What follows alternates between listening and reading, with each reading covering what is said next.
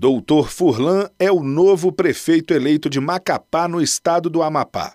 Ele conseguiu mais de 55% dos votos no segundo turno das eleições municipais 2020, que foi realizado neste domingo por conta dos problemas de falta de energia elétrica quando o pleito foi em todo o país.